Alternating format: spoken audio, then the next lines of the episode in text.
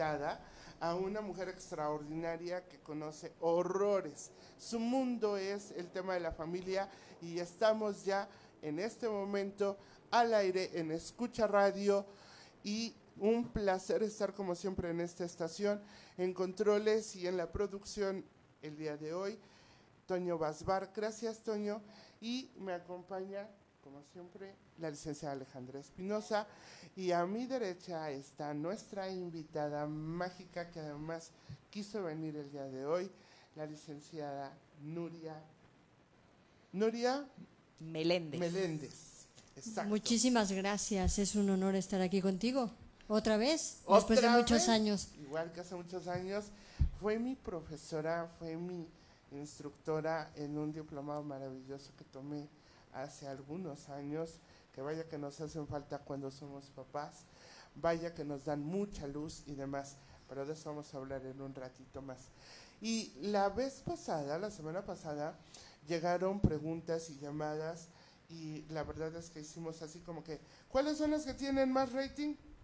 Las llamadas que nos preguntaron, ¿y yo cómo sé a qué ley pertenezco? Así es. ¿Cierto, Ale? Sí, eh, empezamos con el tema de la seguridad social respecto de pensiones. Con eso dimos la gran apertura y la patada de inicio y de buena suerte a este hermoso programa. Pero, eh, pues, como se los dijimos en el primer programa, había muchas dudas, mucha incertidumbre. Entonces, como se los prometimos, vamos a ir desmenuzando poco a poco la ley. Entonces, el día de hoy vamos a hablar de eh, qué ley soy, porque mucha gente eh, para partir de ahí ni siquiera conoce qué tipo de ley y sobre todo a eso qué son los beneficios que conlleva el pertenecer a una o a otra ley. Y rápidamente les decimos, ¿cómo puedo yo saber a qué ley pertenezco? ¿Pertenezco a la ley anterior? ¿Pertenezco a la nueva ley? Es sencillo.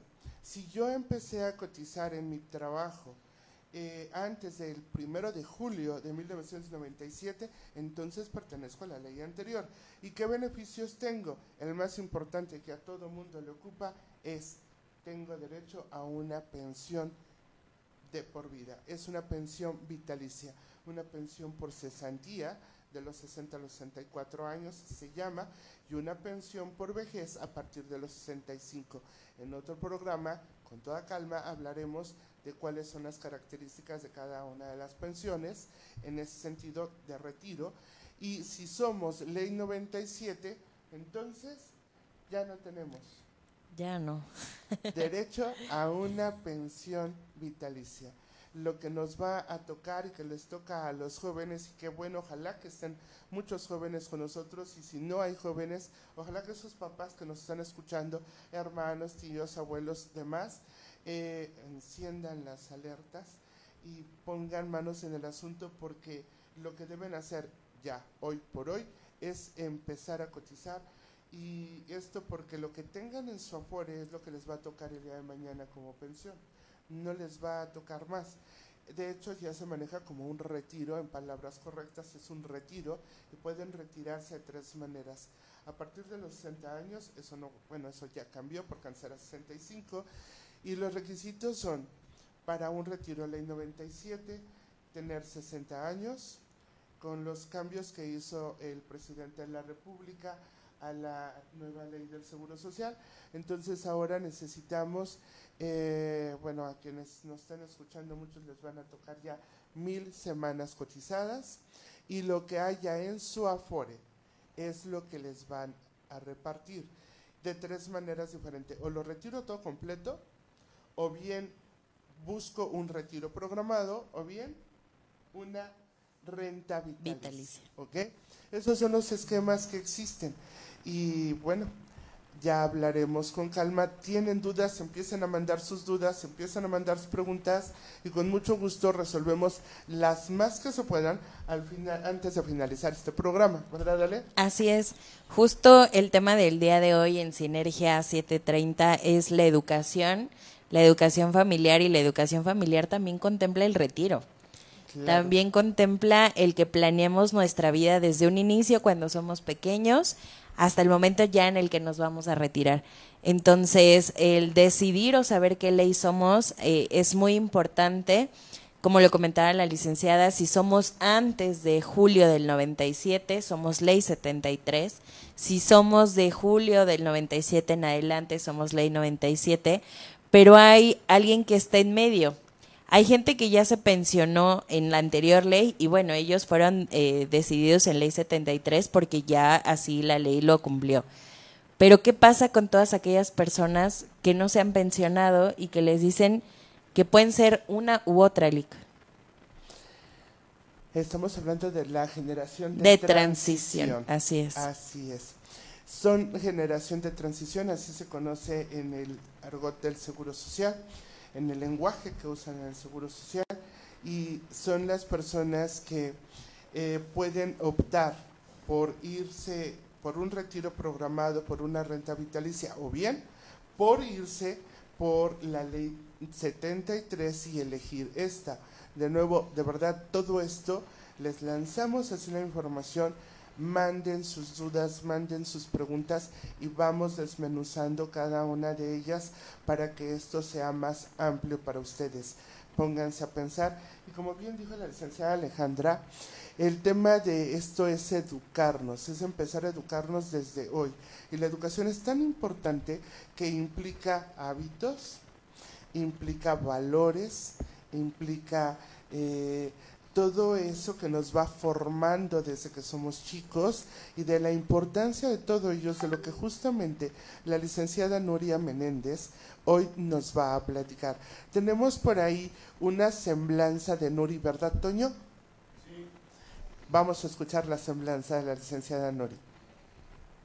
Hoy en Sinergia 730 con Escucha Radio les traemos a la especial invitada Nuria Menéndez Riestra, quien es licenciada en Ciencias de la Familia y justamente nos va a hablar acerca de la educación familiar.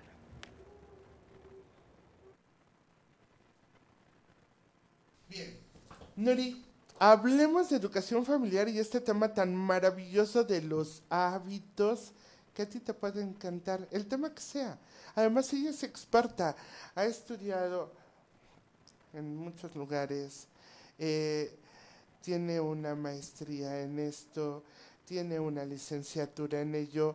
¿Y cuántos años de experiencia manejando todos estos temas? Bueno, este año yo voy a cumplir 30 años en la educación, 30 años en colegio y en cuestiones de temas familiares, pues prácticamente los últimos 15 años.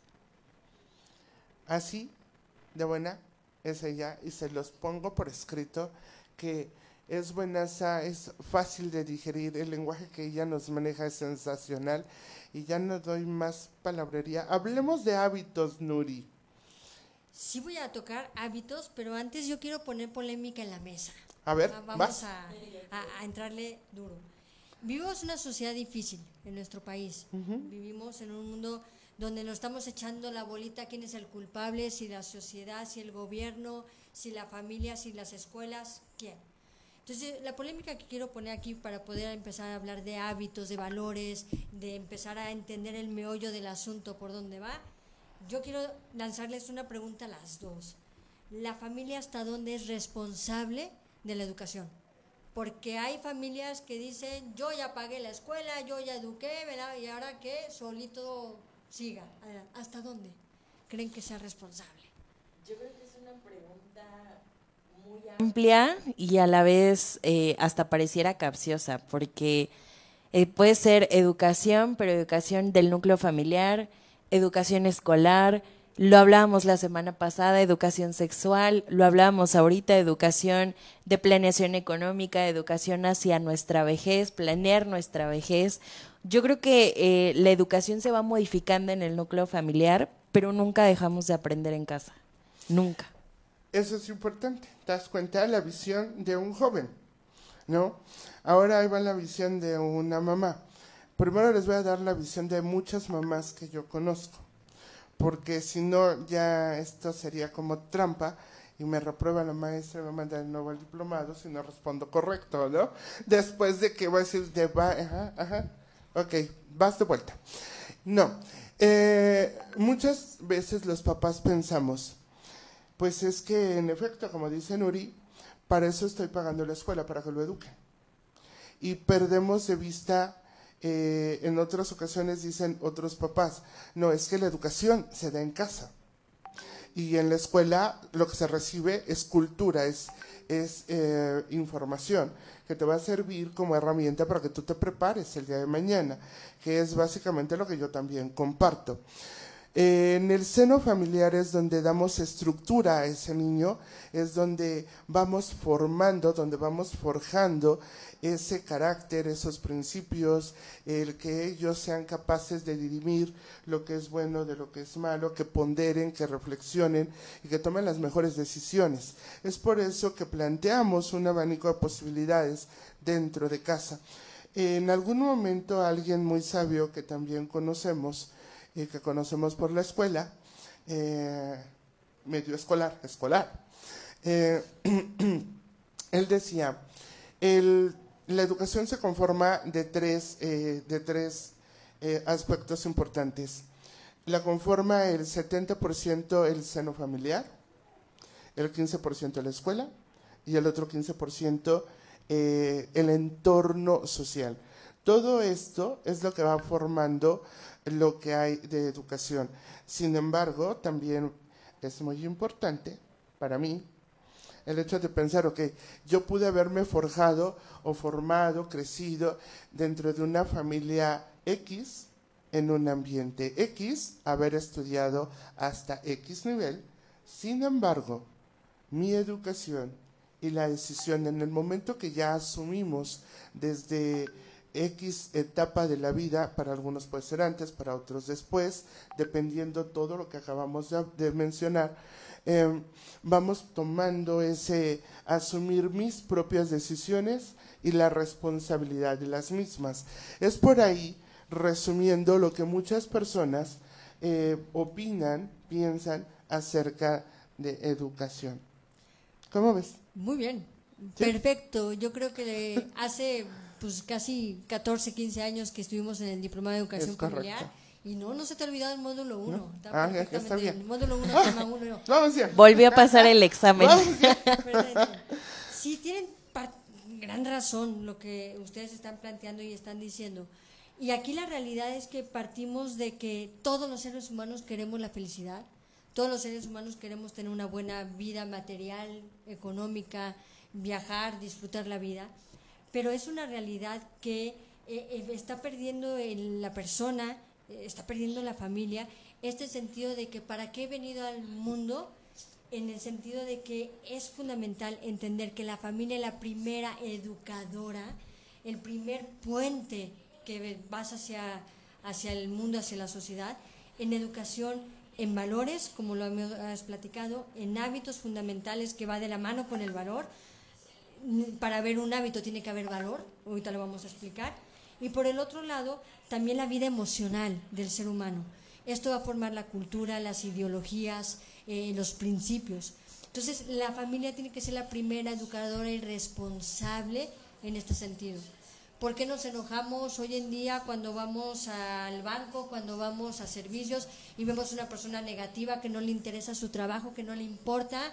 Porque muchas cosas lo traen de cuna si a mí no me interesó el otro y en mi familia no me enseñaron a preocuparme por el otro o a ser servicial, pues me da igual en mi trabajo preocuparme o ser servicial.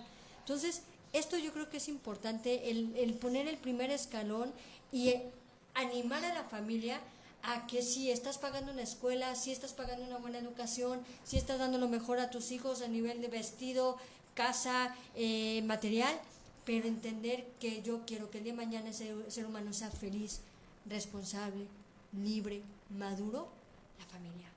La familia es el primer escalón fundamental para que ese ser humano se desarrolle en la sociedad el día de mañana. ¿Cómo la ven? Claro. Es correcto. Justo uno de nuestros radioescuchas, Cirilo López, eh, le manda un saludo a la licenciada. Hola, Cirilo. Y dice que José Mujica, expresidente uruguayo, decía que la educación es en casa y la escuela solo educa tiene toda la razón del mundo porque la casa, la casa, la familia es la principal educadora. La escuela es un complemento y es un reforzador. la escuela instruye conocimientos, habilidades, eh, competencias, eh, hábitos eh, pedagógicos, académicos. pero le- lo que hace la escuela es reforzar Claro. los valores de puntualidad, de orden, de compañerismo, de honestidad, lo refuerza la escuela, no es la principal educadora. Así la es. principal educadora y responsable es la familia. Entonces, si queremos un México mejor, si queremos cambiar esta sociedad, tenemos que despertar en las familias esta parte, ¿no? Que es fundamental. Y entonces, ¿qué hacemos si en muchas ocasiones los papás, eh, muchos mencionamos, es que nadie nos educa para ser papás, nadie nos prepara para ser papás, es que nace el pimpollo y tres días después de que llega a casa tú dices, ¿y este de dónde se apaga? ¿Y de dónde le pongo pausa porque ya no puedo más, ¿no? ¿Cómo hago yo para poder hacer que esto funcione? Eh, ¿Qué necesitamos hacer? ¿Qué necesitamos tomar? ¿Qué necesitamos estudiar, Nuri? Perfectísimo. Antes que nada, no despegarse de escucha radio, porque estos Primero. temas van a continuar y Sí, van a, sí. a- a Sí, darse adelante para poder menuzar, porque esto son años y años. Entonces, nunca despegarte de escucha radio, de poderte ayudar y acompañar en este proceso, no nada más en el tema familiar, sino en todos los demás. Y como segundo, pues es que es una realidad. Si el ser humano se está preparando en la parte matemática, en la parte cultural, para enfrentarse a la vida, al mundo, es una realidad que el padre de familia también se tiene que preparar en estos temas. Tú lo sabes perfecto, Rosario, por eso te metiste como mamá preocupada en esa época, tenías hi- hija en primaria, tenías ya adolescentes en casa. Entonces decir, caray, ¿cómo me preparo para dar una buena orientación en este mundo en el que están viviendo y se están enfrentando? Es por eso que surge la educación familiar, más o menos en los años 80, 90 del siglo pasado, y eh, nos damos cuenta de que el padre de familia sí necesita tener cierta, no ser psicólogo ni psiquiatra, Claro. pero sí cierta psicología, cierta psicología, cierta eh, eh, pedagogía, ciertos conocimientos para poder orientar y educar de una manera mucho mejor. Es correcto. Nuri ha diseñado en diferentes ocasiones, de muchas maneras, en diferentes medios y talleres, conferencias, pláticas, diplomados. Eh, puedo decir que es capaz de haber escrito algunos libros que anden por ahí o haber ayudado a algunos libros que andan por ahí y me consta. Es una mujer por demás modesta y yo les puedo prometer que si ustedes se acercan a Nuria van a tener toda esa información, todos esos cómo que nosotros como papás necesitamos. Y para muestra un botón, tú decías, hablaremos de hábitos. ¿Qué es un hábito, Nuri? Por supuesto, es que el hábito es el principal escalón. Si ahorita ya hicimos mella en nuestros eh, escuchas, de que realmente, bueno, ¿por dónde empiezo? ¿No? ¿Por dónde comienzo? Tú decías, al segundo día de haber nacido, está en casa y dices, ¿cómo, cómo lo apago? ¿Cómo lo prendo? ¿Cómo le hago? Justo, justo tocando ese tema, la licenciada Rosario, perdón que le eche flores, pero ella tiene una frase muy buena. Dice, los hijos nacen sabiendo ser hijos, pero nadie te enseña a ser papá. Totalmente de acuerdo. y entonces, e- esos hábitos, como dice, hay que empezar a trabajarlos. Claro. Entonces, ¿qué es un hábito? Así de sencillo. Eh, un hábito es una acción, ¿sí? Y te lo voy a poner así de esta manera. Todos, todos, sin ser psicólogos ni tener los estudios, todos sabemos que existe el círculo vicioso, ¿no?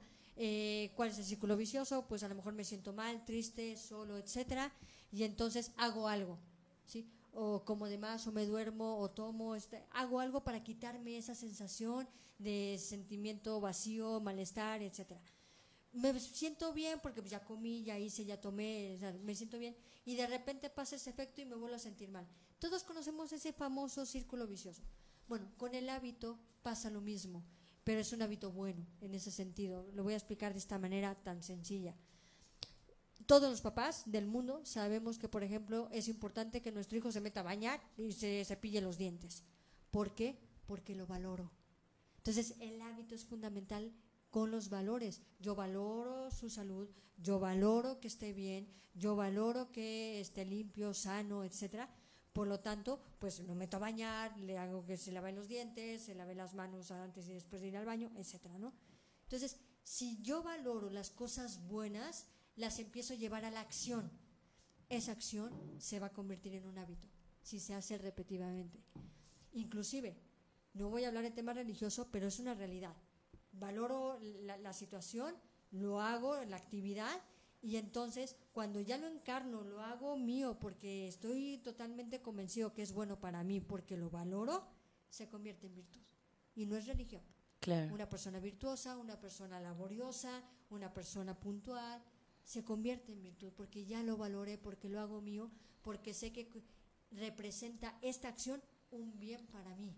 Por eso es importante que el padre de familia entienda Claro. la importancia del hábito en un niño. Pero eh, el hábito va acompañado del ejemplo, Lick. Porque hemos escuchado muchos papás que les dicen, es que no has tomado agua, es que no has leído un libro. ¿Y cuando vemos al papá agarrar un libro? ¿Cuándo vemos al papá tomar agua? ¿Cuándo vemos al papá haciendo cosas que quieren que su hijo haga, pero que ellos no lo hacen? Totalmente de acuerdo, ¿no? Y es el, yo creo que el talón de Aquiles de todo el De mundo. muchos. ¿no? De todo el mundo. Ahorita nos pasa con el, eh, esta situación del COVID, ¿no? Cubre Ajá. bocas y que te lo está diciendo ni lo trae. O lo trae aquí a la mitad, ¿no? No. Claro. Entonces, sí es una O realidad. de collar. Sí, no, ya se volvió un, un accesorio medio bizarro en la parte de toda la cara de todo el mundo. Sí, claro. Sí, es, es una realidad lo que dices de, de este hábito, en el sentido de que totalmente de acuerdo. ¿Por qué? Porque se vuelve incoherencia si el padre no lo lleva a cabo. Eh, el primer ejemplo, el primer contacto que tiene, lo, lo decía Freud, el primer contacto que tiene el niño con el mundo es el adulto. Así ¿no? es. Entonces, efectivamente, el niño empieza a crecer porque eh, tienen esta mentalidad y se empiezan a tener conciencia y de darse cuenta del mundo, a decir, a ver, espérame, qué incoherente eres, papá. Me dices que lo haga y tú no lo haces. Entonces, sí es importante que el padre de familia, con el ejemplo, porque el padre de familia en educación familiar se convierte en el formador, modelo, guía si me voy a la parte psicológica, clínica, por supuesto que las conductas hay modelos de conducta, ¿no? A nivel clínico psicológico. Entonces, efectivamente el niño necesita un modelo. Me pasa en el colegio, tú le dices al niño, no le hables así a la maestra, no digas groserías, que mi mamá sí habla, me da igual, Así es. ¿no? Entonces, sí es fundamental mucho, mucho el ejemplo. Por eso hablaba desde el principio, la familia hasta dónde es responsable, ¿no? ¿Y hasta dónde es responsable Nuri? Yo digo que todo el tiempo, todo el tiempo de la vida.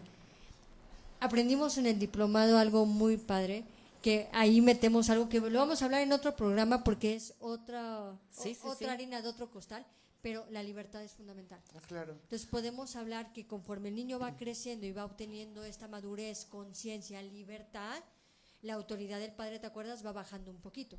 No es que se quite, pero si por ejemplo mi hijo ya es libre de ir a la tiendita, ya es libre de hacer por sí solo la tarea, ya es libre de meterse a, a- a bañar sin que yo esté detrás de él, obvio, la autoridad del papá baja. Pero si el niño no es responsable, la autoridad del papá tiene que seguir. Entonces, la familia siempre va a ser responsable hasta que se empieza a dar cuenta de que ese ser humano es libre y a mayor libertad, mayor, Mayor res- responsabilidad. Pero, pero con Punto límites. dos, punto dos del Sí, módulo claro. 2, perfecto, Rosario. Aprobada otra vez. Sí, Ahí vamos, ahí Pero con límites justo, lo que hablábamos de la plática eh, del día de ayer retomando con usted, Lick, eh, hasta qué punto también se vuelve asfixiante ese control también de parte de los papás de Los lazos. controladores por justo ese tema de no perder las reglas, de siempre estar al pendiente de nuestros hijos, en qué momento, y lo hemos visto en muchos casos, usted como educadora, de gente que tiene 50 años y todavía depende de sus papás, que todavía depende de una opinión fuerte de, de nuestros papás. Entonces, si bien es cierto, el adulto creció y hoy es responsable de él, el papá nunca dejó de soltar esa, esa responsabilidad de, de andar atrás de él. Entonces, ¿qué tanto daño hace también eso? Híjole, sí, es que, como dicen por ahí, los extremos, ¿no? Tal cual. Encontrar el equilibrio, el punto de equilibrio, encontrar el término medio, encontrar la justa Tan medida, medida. como cuesta mucho trabajo, es el pan de cada día. Pero por lo pronto te voy a decir algo que digo en las conferencias a los papás siempre, cuando hablo de hábitos. El hábito es eh, estas actividades, estos valores, esto que va a ser, si es bueno para ti porque lo valoro, por lo tanto, métete a bañar, haz tu tarea, recoge tu cuarto, todo esto es parte formativa que está formando su psicología, su responsabilidad, su conciencia, también la parte eh, académica, por así decirlo, mental, de que está creando conexiones neuronales, que está creando lógica, que está creando eh, eh, puntos... la sinapsis. La sinapsis, esa, esa parte. Entonces, sí es una realidad, pero ahí es cuando le digo a los papás, no conviertas tu casa en una casa militar, tampoco. no nos vayamos a una casa militar, no nos vayamos a una casa donde prácticamente este eh, no se puede ni respirar, sino de encontrar este punto medio. Yo le digo a los papás, Rosario, aquí a lo mejor ya nos estamos metiendo ya más en esta parte de hábitos, ¿cuáles son los hábitos fundamentales que se deben de educar para que el papá más o menos lo tenga ahí presente en el radar? un niño, vamos a hablar de primaria, secundaria. Ahorita vamos a hablar de prepa, uni, porque también universidad sigue teniendo sí, sí, sí, claro. ¿no? Pero un hábito de un niño de primaria y secundaria, por su naturaleza, tiene que estudiar. Eso lo tiene en la escuela. En casa tiene que tener un tiempo de tarea, de estudio. Hay escuelas de que no dejan tarea, que está bien, y hay escuelas que dejan tarea. A lo que voy es que tenga tarea o no tenga tarea, tiene que tener ese tiempo de estudio, porque el día de mañana cuando llegue a la prepa, que debe ser ya autónomo, a la universidad, si no tiene el hábito desde mocolete de ponerse a estudiar, a leer, ¿cuándo lo va a hacer de grande? No sé si les ha pasado, yo jamás tuve el hábito de la lectura, jamás. La tuve que adquirir por mi carrera. Claro. Ciencias de la familia, estudias el ser humano, tienes que conocer psicología, pedagogía, derecho, medicina, filosofía, pues mi hijo, lele y estudia. Ahí adquirir el hábito. ¿Qué te gusta? ¿Los 23 años de edad? Entonces, eh, si yo quiero que de mañana sea autónomo, tiene que tener eh, el hábito de estudio, hacer la tarea. Si no hay tarea, que lea. No, que esté en el videojuego. Que lea. ¿Sí? Que haga un juego didáctico, que, eh, no sé, jugar eh, eh, basta, algo así más, más cultural, mental. más mental. Yo te voy a decir algo que me llegó a suceder en, casa, ¿no? Ese tema de la jugada y que todavía no terminaban de estudiar, ¿verdad? O sea, un día se le dijo que a mí ponme por escrito, firmado, sellado, todo, que de esto te vas a mantener el día de mañana y yo no te vuelvo a molestar. Juégale todo el tiempo que sea necesario porque eso es lo que te vas a dedicar. Pero si no es así, entonces le paras, terminas y luego le sigues. Aplicando aquello que dice Luri, de a mayor libertad, mayor responsabilidad. Si como papás vemos que estamos explicando, porque ese es otro tema, ¿no? Hablamos de, eh, de que le debemos dar valor al estudio, pero si no les explicamos por qué el valor del estudio, entonces ellos dicen, o sea, es que le debes dar valor al estudio. ¿Por qué?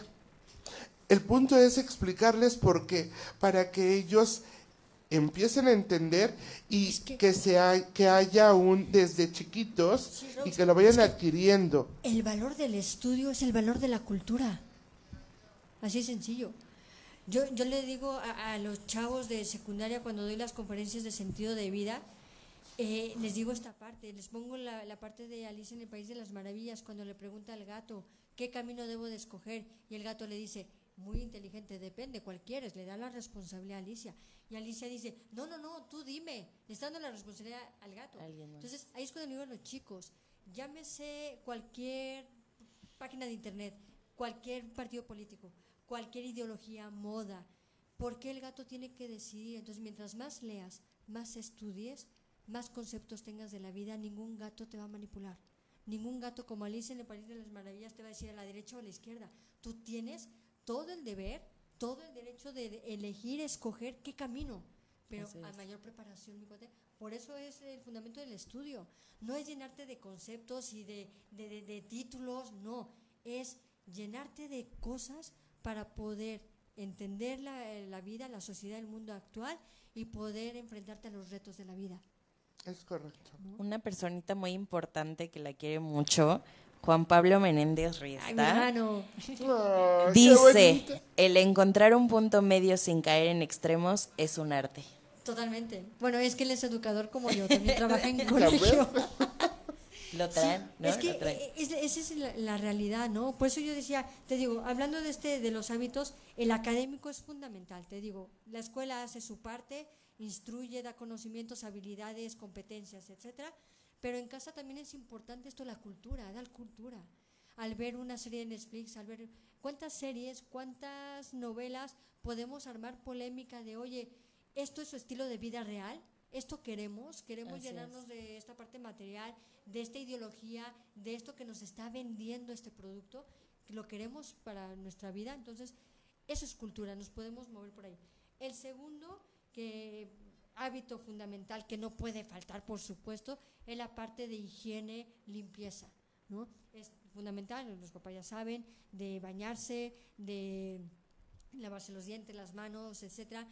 ¿Por qué? Porque también le estoy dando el valor y, y la delicadeza de la importancia del cuerpo, ¿sí? De que no nada más cuando lleguen a la adolescencia y se preocupen de su aspecto, desde mocoletes que se preocupen de cuidar su cuerpo. Con esto va la alimentación de la mano, mucho, mucho la alimentación. Sus tres comidas, etcétera. Eh, sí se puede la comida chatarra, lo dirá cualquier pediatra, nutriólogo, pero no exceso, no que sea la comida fundamental, ¿no? Claro. O sea, también balanceado y lo que digan los Yo les aconsejo que por ahí formen un día como de un día de cochinadas, ¿no? Yo así lo Así platiqué, es. así. Eh, ahora en el trabajo también de repente lo aplicamos, Nos damos ¿no? el chance. El día, ¿qué vamos a comer? Hot dogs. Y no digo que sean cochinadas, pero yo así en, casa, en el interior, así lo manejábamos, ¿no? Porque sales típico de la escuela con el pimpollo y entonces el puesto de las paletas, las papitas, los churritos, los dulces, hamburguesas, hot dogs, todo lo que quieras. Y pues por supuesto a los hijos se les van los ojos y dices, o sea, no puedes luchar contra eso tampoco. Pero dices, ok, uno, economía, dos, economía, dices, ¿les parece si hacemos viernes de cochinadas? Y ustedes me dicen que quieren comer y yo las preparo. Entonces, pues sí, recibí muchas burlas por eso, no, sí, claro. Muy, muy, muy, muy sanos, ¿no? Bueno, más que sanos, muy, muy cochinadas tus Ajá, hot dogs, sí. ¿no? Porque pues que la base, el jitomate, que si hace esto, tra, tra, pero ellos estaban fascinados porque era viernes de cochinadas que normalmente no dejaban tarea en la escuela, entonces era, nos sentábamos y la peli y entonces y ya se armaba todo el viernes. Así que, digo, es un tip, es una sugerencia, puede funcionar.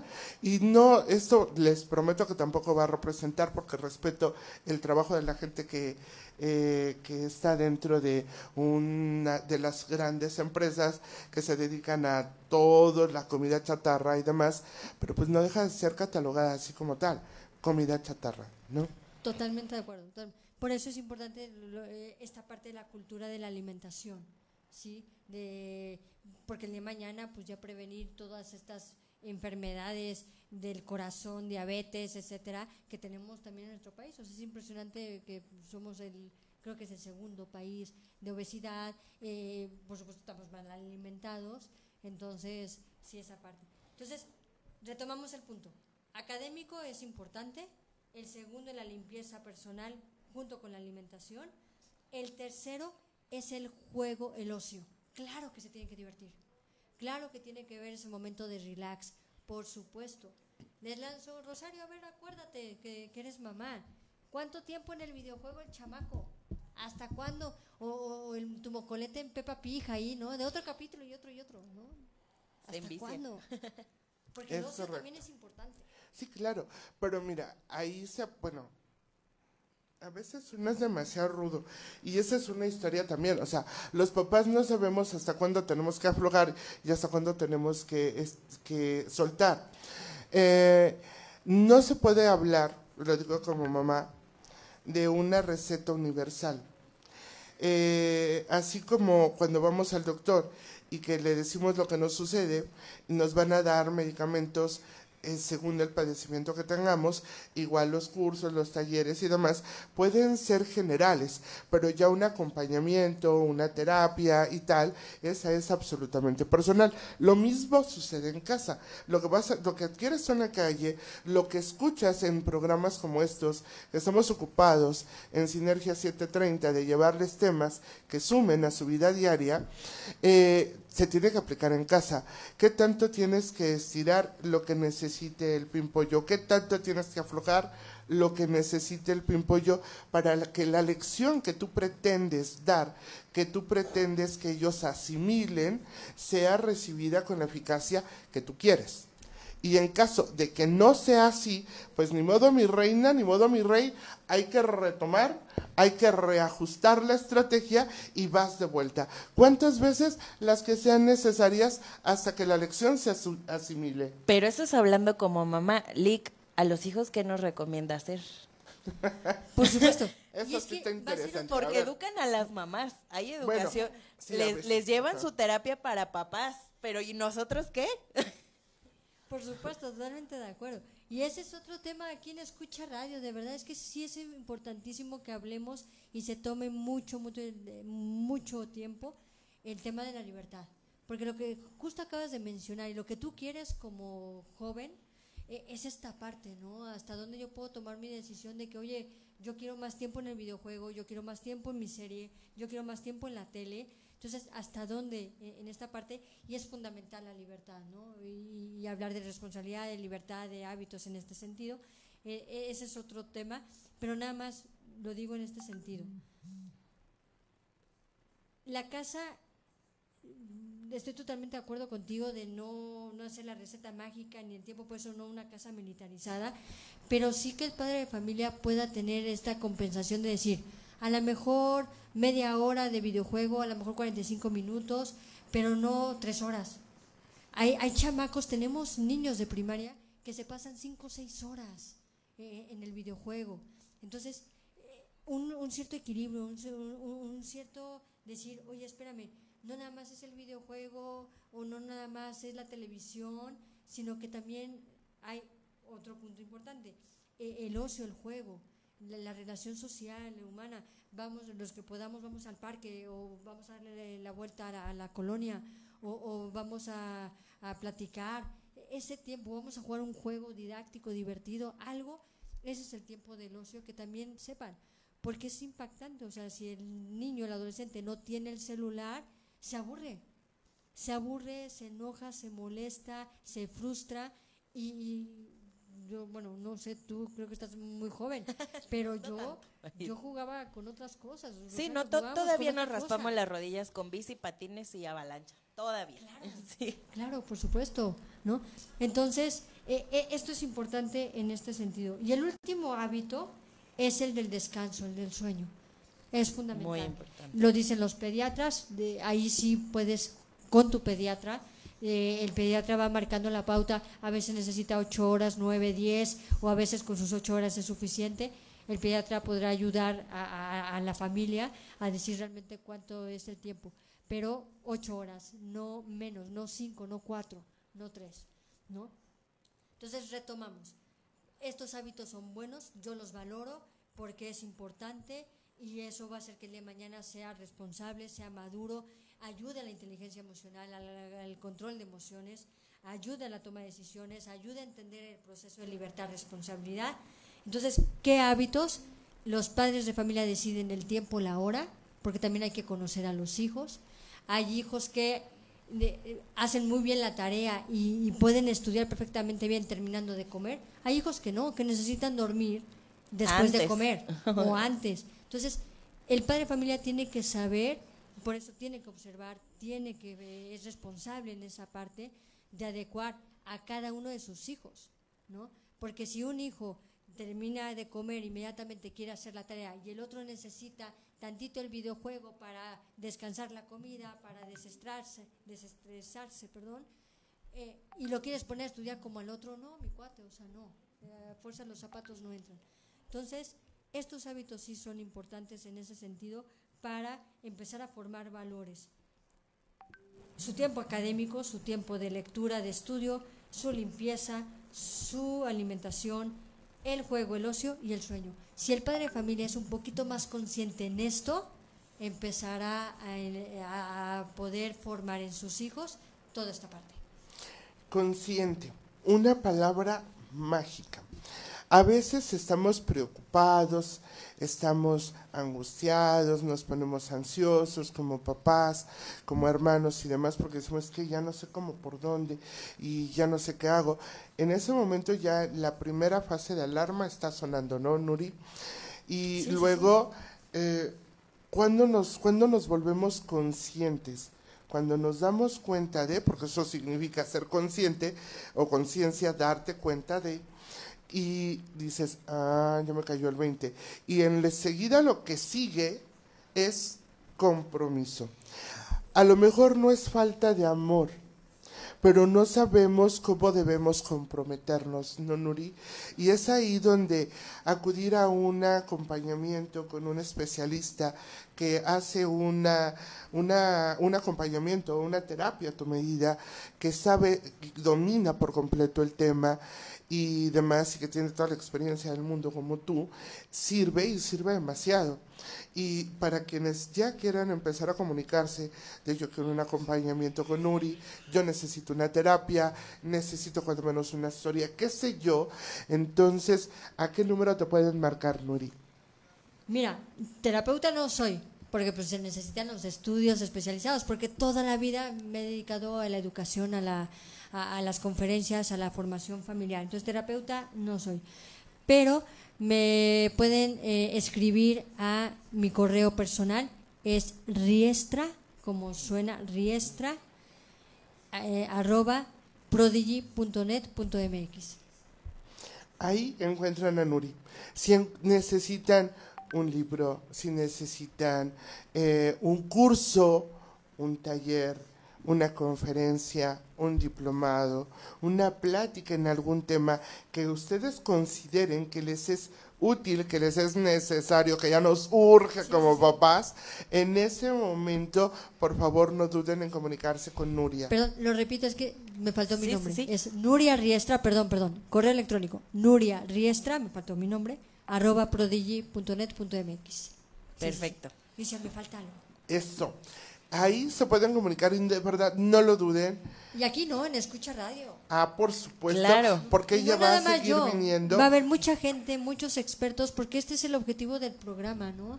Hacer un programa donde se hable de cualquier tema, que vengan muchísimos expertos para poder dar esta orientación eficaz, real, eh, seria a todos nuestros oyentes. Así Responsable y consciente.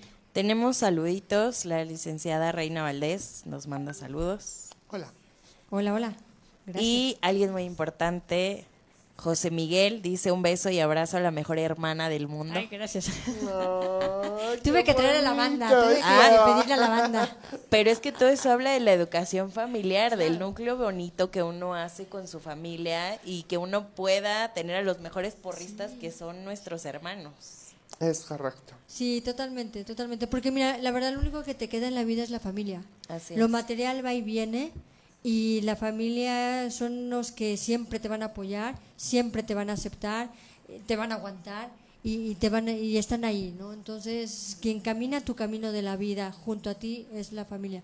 Por eso es tan importante, tan trascendente poder ayudar a las familias a que no sea una carga, todo lo contrario, lo que tú dices es realidad, acompañamiento acompañamiento en, el camino de tu vida, ¿no? Es correcto, porque los papás a veces tenemos como que el pánico de, pues es que ahora hay el típico, ¿no? Te entregan el pimpollo y, y entonces dices, tu vida cambió por completo. Y lo peor del asunto es que no sabes qué hacer. Y luego pues vas ahí más o menos entre lo que te dice A, entre lo que te aconseja B, en lo que, entre lo que oyes en D, entre lo que en la novela viste que pasaba, entre lo que en la serie viste, viste que tal y cual, que a lo mejor no funcionó a este. Pero de nuevo, esto es cuestión de cada uno y es un, eh, ah, pues es que hay que gritar lo que tú ya traes. ¿No? Sí, claro. Lo que tú ya traes de educación, de cargas, de tal, y entonces vienen otros errores. Porque si yo fui maltratada o maltrato, o de plano nunca en la vida pongo un límite. Y el día de mañana nos estamos lamentando porque me responde, porque no hace o porque hace de más. O, o sea, todo esto es consecuencia de... Pero es el miedo de tomar eh, un camino porque no sabemos Sano. cuál es el camino correcto que debiéramos tomar. Y aquí hay algo muy importante que quiero que quiero que siempre nuestros radioescuchas lo entiendan perfectamente bien y tengan esa tranquilidad de que nosotros eh, no hay culpables, no- Nunca. porque no hay familias perfectas, entonces por lo tanto no hay culpables en ese sentido. Lo que pasa es que son las circunstancias que a veces lo que tú dices, el miedo, la ignorancia, eh, el, el no saber cómo enfrentarte a la vida, porque tú lo, tú lo dijiste desde el principio, nadie nos enseña a ser padres, nadie nos enseña a ser hijos, nadie nos enseña a ser seres humanos, a enfrentarnos a la vida. Claro. Te enfrentas a la vida y resuelves el problema como te vino. Tenemos el extraordinario a nivel mundial ejemplo del COVID. Cada, lo resolvimos como pudimos, ¿no? Entonces, eh, puede haber errores, metemos la pata, mm, nos equivocamos, pero siempre hay algo que se puede hacer. Siempre hay algo que se puede hacer, siempre hay eh, eh, ayuda psicológica, humana, que te pueda acompañar en este proceso. Entonces, no vamos a juzgar a familias, no vamos a decir esto, no hagas esto, esto está bien, está. Vamos a, a juzgar acciones, vamos a juzgar circunstancias, vamos a, a darle a la persona para que con su ideología, cultura, valores, su forma de ver la vida, pueda enfrentarse de una manera mejor. y mejore cada día su, su entorno y pueda aprender a tomar las mejores decisiones. Y alguien una vez, igual en ese diplomado, que tú y yo conocemos, decía, eh, decía, eh, sí, ok, debemos enseñar a nuestros hijos a preguntar. Mientras más pregunten, mejor. Y enseñarles a pensar, a ponderar, a reflexionar. Y para que en el momento que tengan que tomar decisiones, de todo lo bueno que se les presente, puedan ellos elegir lo mejor. Es así, con eso, con eso en este momento cierro. Libertad. Eh, Sí. Vamos con... con el sondeo que, que hicimos con la gente para que conozcan eh, la licenciada un poco de lo que piensa la gente en la calle. En- ahorita lo, lo pone Toñito, pero mientras eh, queremos agradecer muchísimo la, la participación de usted. Eh, aprendimos muchísimo y creo que como lo hemos hecho con todos los expertos en nuestro programa, eh, no es ni la punta del iceberg de todo lo que tenemos que tocar de estos temas. Obviamente eh, aquí tomo la palabra por parte de la licenciada, pero es más que bienvenida para el siguiente programa porque tenemos muchos, muchos temas de qué hablar y de qué continuar. Y, y si gusta para cerrar y recapitular todo, eh, tips para papás y para hijos.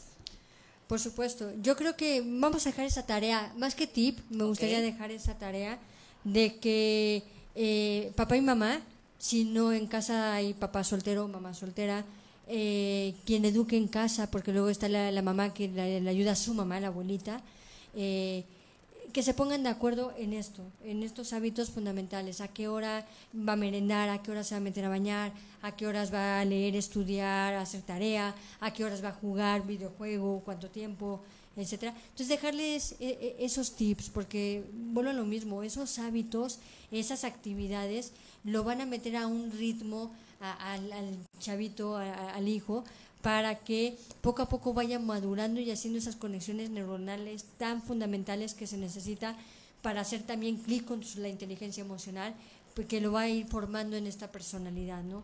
Entonces, eh, y el tip es que, pues fácil y sencillo, que escucha radio. Escucha radio, yo creo que ese es el tip total y los vamos a dejar picados porque en Escucha Radio les vamos a poder decir qué libro, qué artículo, ah, en Twitter hay grandes pedagogos a quien seguir, ¿no? Claro. en esta parte familiar, entonces, pero nos tienen que escuchar, se tienen que enganchar a esto. Es Así es. correcto. Así como lo dijo la licenciada Nuri, es como sucede. Vamos a seguir hablando de todos estos temas que son tan importantes para la familia y para cada uno de nosotros. Ya veámoslo como esto que me está alimentando a mí. Hagamos conciencia, démonos cuenta de lo que tenemos mal, por dónde puede estar viniendo y empecemos a aplicar todos estos comentarios, toda esta sapiencia en pro de mejorar nuestro entorno, mejorándonos a nosotros mismos. Una cosa a la vez, un día a la vez, no es necesario cambiar rotundo de la noche a la mañana, es paso a pasito, en la medida de lo posible, todo suma, todo suma, créanme. Y bueno, vamos, estamos a punto casi de despedirnos. Gracias, Nuri. Te Gracias. esperamos aquí muy pronto, más pronto de lo que tú te imaginas, para que sigamos hablando de todos estos temas. Igual tenemos un saludito de parte de la licenciada Lucero Romero que dice, como siempre, llegando a casa, persona con tu mejor herramienta, el corazón. Qué lindo, ¿no? Qué lindo que haya... hermoso, muchísimas gracias. Qué Qué lindo que haya gente que, que se exprese así tan lindo de ustedes. Eso quiere decir que ha, eh, eh, ha- bien. ha transformado vidas, transformado Poquito. vidas, porque eh, siempre lo he dicho, los educadores eh, pueden hacer que amemos una materia o que la odiemos y la repudiemos. Y, y hay temas de, por ejemplo, educación en, la escuela, educación familiar, que a veces nos dan esa clase de ética, que pues ni atención le ponemos a veces porque nos hablan de cosas que a los jóvenes como que no, no, no enganchamos con ellas. Pero digo, no he tenido el honor de estar en una de sus ponencias, pero como lo comenta, de que les habla de películas, de series, de cosas que los niños para ellos es eh, lo que ven y de lo que se nutren. El que el niño, todo eh, es con imágenes y si el niño asocia una imagen con la situación que le está pasando en su vida, lo va canalizando. Entonces, el que usted tenga ese detalle de, No, de leer y de preocuparse de lo que los niños están consumiendo, porque hay educadores que quieren vendernos lo que se vendía hace 80 años. No. Y, y los educadores, al, igual que los abogados, por ejemplo, nos tenemos que evolucionar día con día a las leyes de lo que haya, de lo que esté pasando. Entonces, la verdad es que muchas felicidades. No, el, el- el esfuerzo que ha hecho, eh, el que a los jóvenes nos llame y nos invite a, a participar, por eso le decía, y a nosotros, ¿quién nos da esos tips, no? Pero ya vimos que sí hay una, entonces, por favor, sí, sí. repítanos su correo, por favor, para que la consulten. Claro que sí. Nuria Riestra arroba prodigy.net.mx en nuestra página de escucha radio pode- podemos poner el, el correo electrónico y también ahí que pongan ahí sus preguntas y todo y armamos la polémica para las siguientes sesiones conmigo y con los expertos que van a venir a esta extraordinaria mesa de escucha radio problemas de familia, de la vida, de todo. Es correcto, de todos. Y todo esto nos va a llevar al resumen de lo importante, tanto una cosa como la otra. Y en este momento, pues retomamos lo de seguridad social. Así de importante es que tengamos cuidado, que pongamos atención, de que le demos el valor que merece a nuestro retiro y que pongamos acción en ello de hecho, empezando por revisar a qué ley pertenezco, no necesitamos documentos, vayámonos simple y sencillo, antes de julio de 1997, soy ley 73.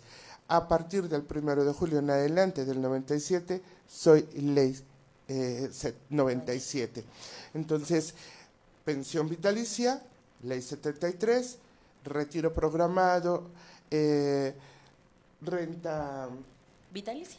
Renta vitalicia, sí, exacto. Renta vitalicia, retiro programado o el retiro total de mis recursos son las opciones que nos presentan tanto un lado como el otro. Pero si se nos acaba lo de afuera, pues gracias por participar. Eso ha sido todo.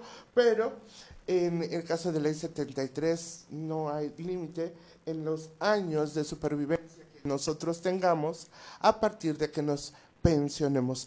Es ahí la importancia. ¿A qué números nos pueden llamar, Ale, para hacer una cita y revisar con toda calma todos los documentos que ustedes quieran en cada una de las situaciones? al 55 60 95 6178 y 55 35 35 17 79.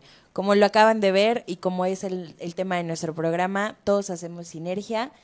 Es una sinergia el que vayamos creciendo con la información que nos nutre y pues no me queda más que agradecerle su participación. Licenciada, muchísimas gracias, por el conocimiento adquirido el día de hoy. Recuerden siempre compartir el conocimiento.